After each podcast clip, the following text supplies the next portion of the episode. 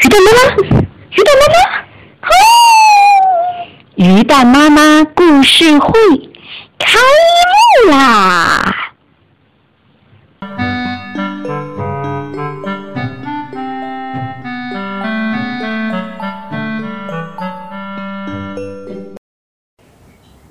带着七把匕首的汉子大盗贼霍森布鲁茨第一次出现。光天化日之下，他抢了奶奶心爱的咖啡沫。卡斯佩尔和小伙伴赛博尔决心协助警察一起抓住大盗贼，找回咖啡沫。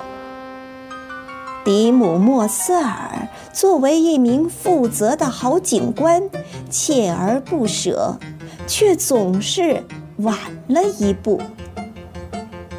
奥迪卡斯佩尔和赛博尔如何跟大盗贼斗智斗勇，消灭魔法师，抓住大盗贼呢？小朋友们，快来听！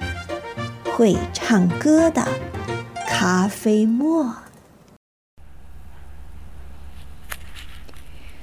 第二章，警察也需要帮忙。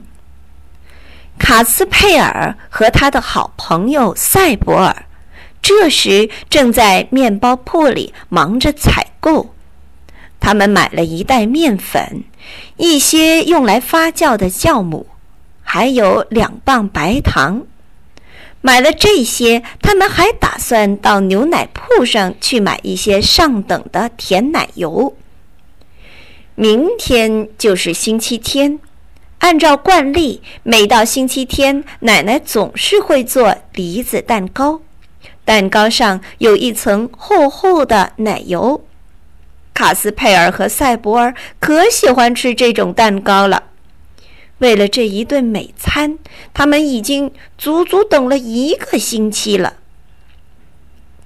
听着，卡斯佩尔说：“我真想有朝一日当上康斯坦丁·奥博尔的皇帝。”啊，这是为什么呀？赛博尔问道。“那样一来，我就可以每天都能吃到李子蛋糕，外加……”灌奶油了。呃，可是那个康斯坦丁·奥博尔的皇帝每天都吃李子蛋糕、灌奶油吗？这我就不清楚了。不过，如果我是皇帝，我就会下令御厨每天给我做呀。卡斯佩尔耸了耸肩，这样说道：“哦。”那我也想当康斯坦丁·奥博尔的皇帝。赛博尔长叹了一声，接着这样说：“哎，你也想啊？”卡斯佩尔问道。“依我看，那可不行。为什么不行？康斯坦丁·奥博尔只有一个皇帝，没有两个，一国无二主，你懂吗？我当了皇帝。”你就只有靠边站了，这点儿你首先得弄清楚。嗯，那好吧，赛博尔说道。那咱俩轮流坐庄好了，你当一个星期，接一个星期就我当。哦，这个可以。卡斯佩尔表示赞许，这个点子不赖。可就在这时，他俩突然听到远处有人在喊救命。你你听，你听，塞博尔惊恐的问：“是不是？是不是奶奶在喊啊？”“没错，没错，是奶奶。”卡斯佩尔说：“出什么事了呢？”“我也不知道，也许发生什么不幸了。”“快，咱们回去看看。”卡斯佩尔和赛博尔就转身朝家中跑去。在奶奶的园子门口，他俩与警官迪姆莫斯尔先生几乎撞了个满怀。警官先生也是听到有人在喊救命，飞跑而来的。哎，你们两个就不能小心一点吗？迪姆·莫斯尔先生骂道：“你们正在妨碍我执行公务，这是要受惩罚的。”警官迪姆·莫斯尔迈着大步，跟着卡斯佩尔和塞博尔走进了园子。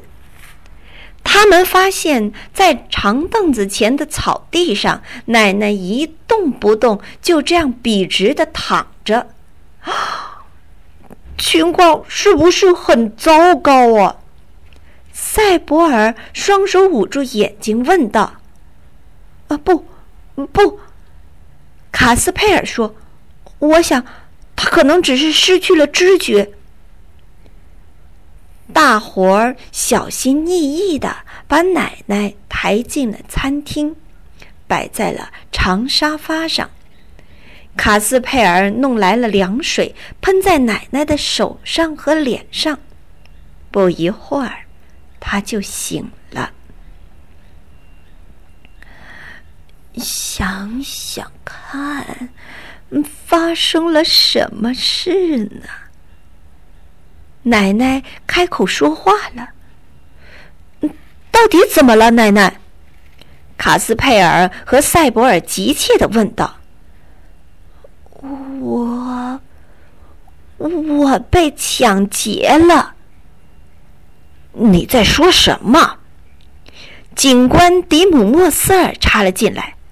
您被抢劫了，谁干的呢？是那个大盗霍森布鲁茨。哦，等一等，我得做个笔录。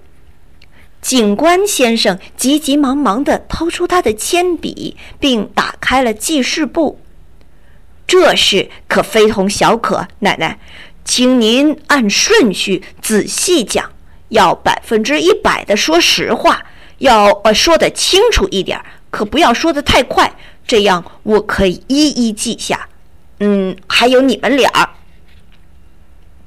说到这儿，他转向卡斯佩尔和塞博尔：“你们俩在旁边老老实实的等着，不许弄出一点声响，直到我把笔录全部做完，因为我在执行公务，明白吗？”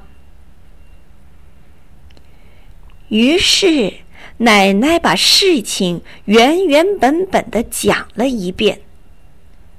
警官迪姆·莫斯尔一脸严肃，不停的在记事簿上做记录。好一阵子，他才停下笔来，合上记事簿。奶奶这才问：“呃，您看，我那崭新的……”漂亮的咖啡沫还能找回来吗？您放心好了。可是，要等多久才能失而复得呢？嗯，这个嘛，呃，这可就难说了。我们首先要逮住这个霍森布鲁茨。眼下，我们还不清楚这家伙的藏身之处呢。这家伙滑头的很，两年半以来，他一次又一次从警方的手中漏网了。不过，总有一天我们会将他捉拿归案的。这方面，我们警方期待着老百姓的密切相助。期期待什么？亲亲密什么来着？卡斯佩尔问。警官迪姆·莫斯尔一脸不快地打量着他。哼，看来你小小年纪就开始耳背了，卡斯佩尔。我说的是，我们期待着老百姓的亲密协助。嗯，这是什么意思啊？就是说，大伙儿都应该来帮助警方，共同寻找破案的线索。哦，原来是这样，卡斯佩尔说道。“嗯，就是说要逮住那个家伙，警察也需要帮忙，是吗？”那是最好不过的。警官迪姆莫瑟尔先生点点头，然后摸了摸胡须，说道：“你倒是说说，谁愿意加到这个危险的行列里来呢？”“我们俩啊！”卡斯佩尔叫道，“就是赛博尔和我。喂，赛博尔，你愿意跟我一起干吧？”“没问题。”赛博尔说道。咱们帮警察逮住这个大盗霍森布鲁茨。可是，小朋友们，你们觉得要抓住这个大盗贼是轻而易举的事吗？警察都抓了他两年半了，却还没抓到他，而且连他的藏身之处在哪儿都不知道。你觉得卡斯佩尔和赛博尔能帮上忙吗？明天我们将会讲第三章，小心，内有黄金。晚安，小朋友们。小朋友们，今天的故事就先讲到这里，明天同一时间我们将继续讲。晚安。